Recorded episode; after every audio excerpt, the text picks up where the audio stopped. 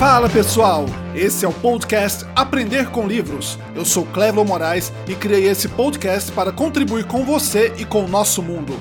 Minha missão é espalhar o conhecimento de qualidade e que agregue na sua vida. Venha comigo e vamos aprender juntos. E antes de começar, uma palavrinha dos nossos patrocinadores. Esse podcast é patrocinado pela Água. Geladinho gostosa, faz bem e vai bem em qualquer situação. Com a fórmula química H2O, a água é resultado de milhões de anos de pesquisa e tenho certeza que você vai gostar. Beba água e melhore sua vida mais e mais a cada dia. Água, sem sabor, mas gostosa como nunca.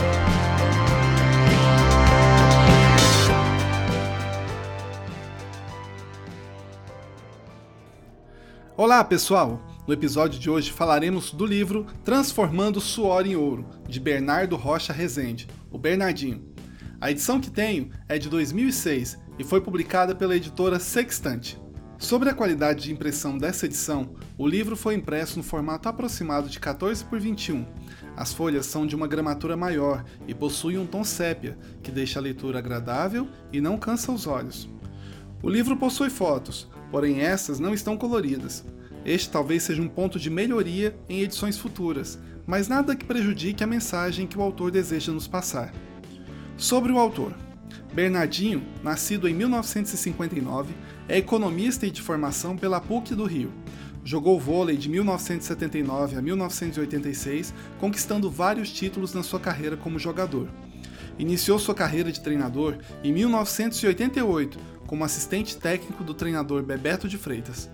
Como treinador, também acumulou vários títulos, culminando com o ouro do time masculino de vôlei nas Olimpíadas do Rio de Janeiro em 2016. Com grande experiência no treinamento de times e equipes, Bernardinho hoje é um requisitado conferencista. Ele também é autor de outros livros como Bernardinho, Cartas a um Jovem Atleta e O Voleibol de Alto Nível, da Iniciação à Competição, em coautoria com Carlos Bizocchi. Dito isso, vamos às principais ideias que aprendi do livro. É muito interessante notar como podemos comparar os aspectos do esporte ao ambiente empresarial e empreendedor. Nos dois casos, é preciso identificar talentos, manter a motivação das pessoas, desenvolver essas pessoas, criando um espírito de equipe que vai muito além de cada talento individual. Nesses ambientes, as pessoas são altamente competitivas, então desenvolver o senso de equipe, de time, é muito importante para que o objetivo comum seja alcançado. E embora algumas vezes esse objetivo não seja alcançado, é importante ter certeza de que tudo que podia ser feito foi feito e não restar o arrependimento de que, se alguma coisa ou outra fosse feita melhor, esse objetivo teria sido alcançado. O livro também nos dá dica de como devemos proceder com as pessoas. No caso exemplificado no livro, em que o autor conta um relato pessoal, ele diz que deve ser exigido mais de quem pode dar mais, pois essa é uma forma de motivar as pessoas a serem melhores. Acredito que vários de nós já nos encontramos em uma situação desse tipo, em que pensamos ter dado tudo de nós e então vem alguém, ou mesmo aquela vozinha na nossa cabeça e diz: só mais um pouquinho, que a meta está logo ali, então se esforce mais um pouco. Me lembro até de uma cena de um filme chamado Desafiando Gigantes, em que o treinador viu que os seus jogadores já estavam com espírito de derrota antes de um jogo. E para mostrar como eles poderiam vencer se mudassem o seu modo de pensar, pediu que um jogador carregasse o outro nas costas, mas pediu que ele desse o seu melhor. Mas como o jogador agia como um derrotado e já impondo limites mentais, o treinador vendou seus olhos, para que ele não visse até onde ele tinha chegado. Então o jogador começou a fazer o exercício e o treinador cada vez falando que só mais um pouco, que ele continuasse dando seu melhor, que o objetivo estava logo à frente. A consequência foi que o jogador superou seus limites e quando ele não viu aonde tinha chegado, ele conseguiu chegar mais longe. Então, o papel do treinador e gestor é motivar o seu time para que este dê o melhor de si, quando este já pensa ter chegado ao seu limite.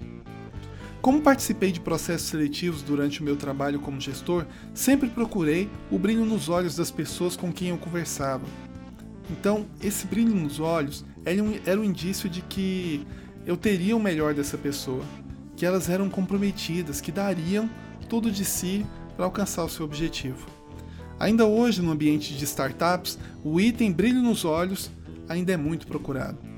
Mas mesmo que a pessoa tenha brilho nos olhos, saber trabalhar em equipe é fundamental. Eu já testemunhei o poder da mudança que o trabalho em equipe pode fazer, e portanto, colaboração é essencial. Muitas vezes não é fácil ajudar ao outro, pois algumas vezes suas tarefas estão atrasadas e você está preterindo seu trabalho quando está ajudando o outro, não é mesmo? E provavelmente, se você ajudar, algumas vezes você ainda vai ter que fazer hora extra. Mas a consciência de que o trabalho do outro também é importante para o resultado final é um grande diferencial. Bernardinho também nos alerta para os problemas que o sucesso traz, pois quando achamos que já sabemos e que podemos tudo, nos esquecemos de que o preparo deve ser contínuo e que a humildade deve prevalecer. Tomando o aspecto profissional, isso significa continuar se aprimorando, aprendendo e ensinando para que o time do qual você faz parte continue melhor e mais forte a cada dia. O autor até cita uma máxima de Earl Colonel Red Balick, em que ele diz o seguinte: quanto mais você sua no treino, menos sangra no campo de batalha.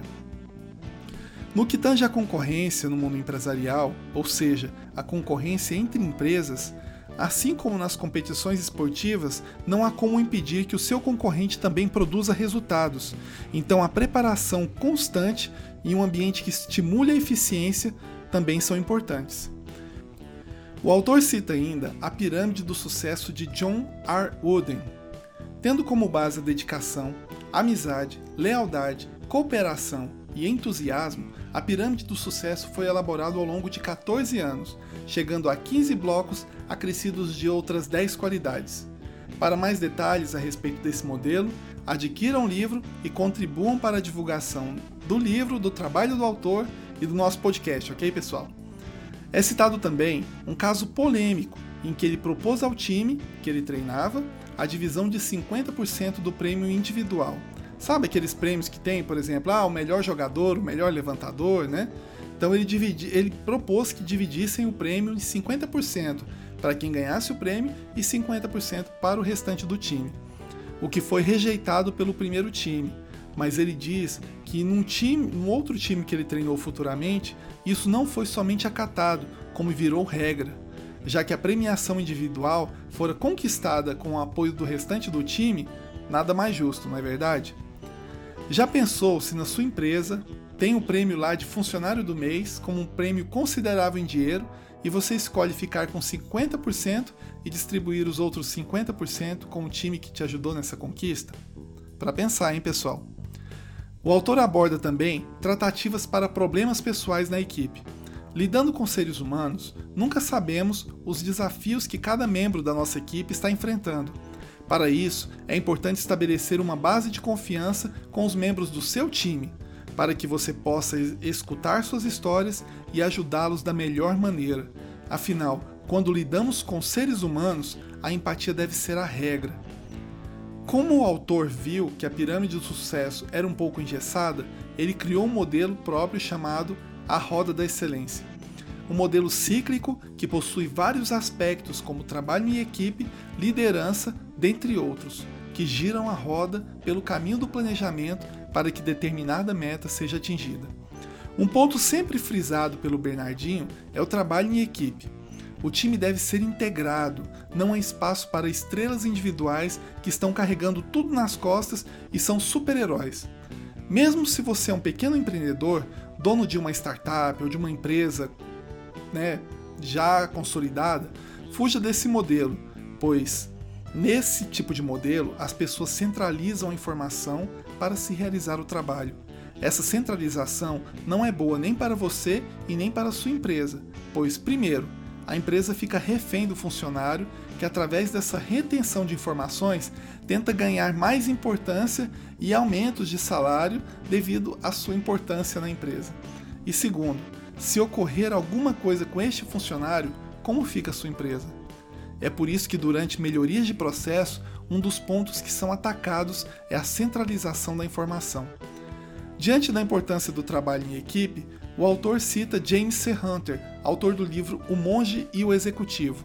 Não devemos nos orgulhar de sermos melhores do que os outros, e sim de sermos melhores do que já fomos.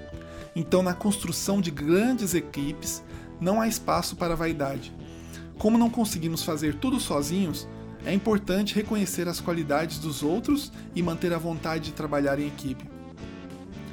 E estas, meus amigos, são algumas das lições que aprendi e estou compartilhando com vocês nesse podcast. No livro há muito mais coisas a se aprender, e se você gostou do que ouviu aqui, compre o livro através do nosso link que está na descrição do podcast e lá no nosso Instagram, e colabore com o autor e também com o nosso trabalho.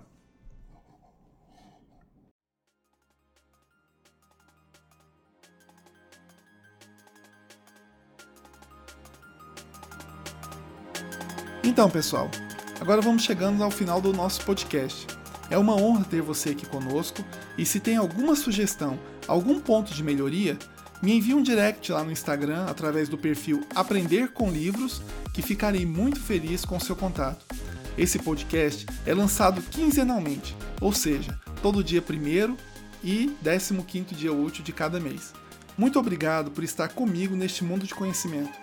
Até o próximo episódio e caso não nos vejamos mais hoje, bom dia, boa tarde, boa noite e durmam bem.